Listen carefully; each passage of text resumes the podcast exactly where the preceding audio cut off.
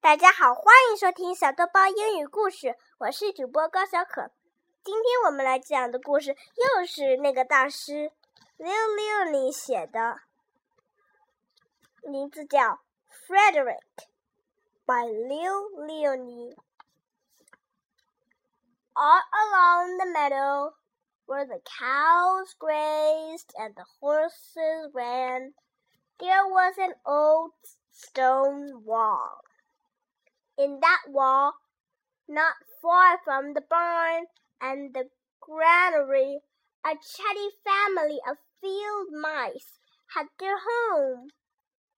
But the farmers had moved away. The barn was abandoned, and the granary stood empty. And since winter was not far off, the little mice began to gather all except Frederick. Frederick, why don't you work? they asked. I do work, said Frederick. I gather sun rays for the cold, dark winter days.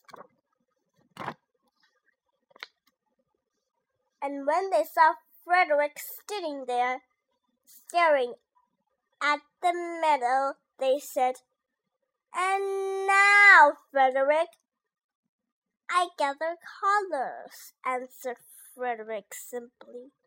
For winter, it's gray. And once Frederick seemed half asleep. Are you dreaming, Frederick? They asked reproachfully. But Frederick said, Oh no, I am gathering words, for the winter days are long and many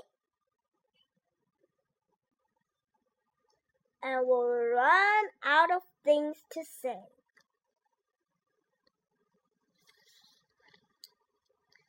The winter days come,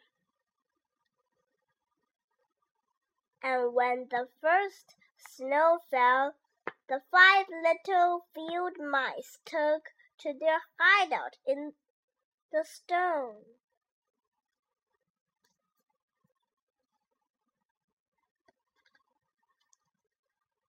In the beginning, there was lots to eat.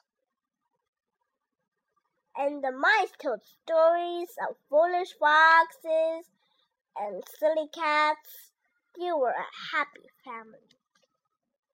But little by little, they had nibbled up most of the nuts and berries. The straw was gone, and the corn was only a memory.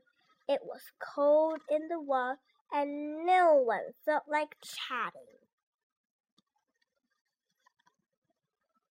Then they remembered what Frederick had said about sun rays and colors and words. What about your supplies, Frederick? they asked. Close your eyes, Frederick, as he climbed on a big stone. Now I send you the rays of the sun.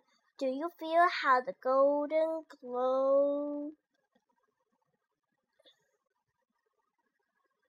And as Frederick spoke of the sun, the four little mice began to feel warmer.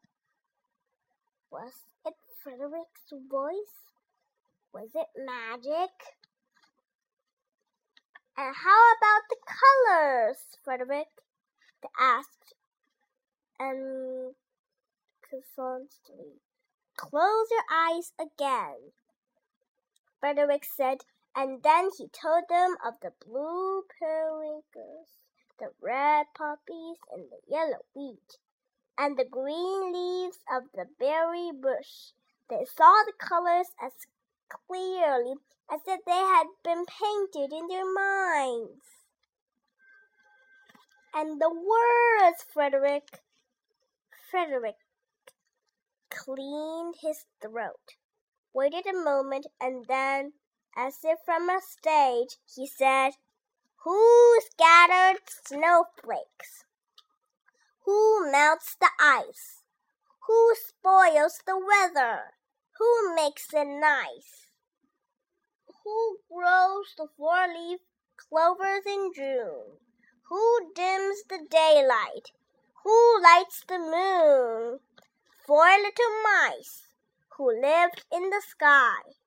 Four little mice like you and I.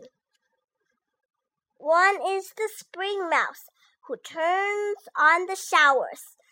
Then comes the summer who paints in the flowers. The farmhouse is next with walnuts and wheat, and winter is last with little cold feet. Aren't we lucky the seasons are four?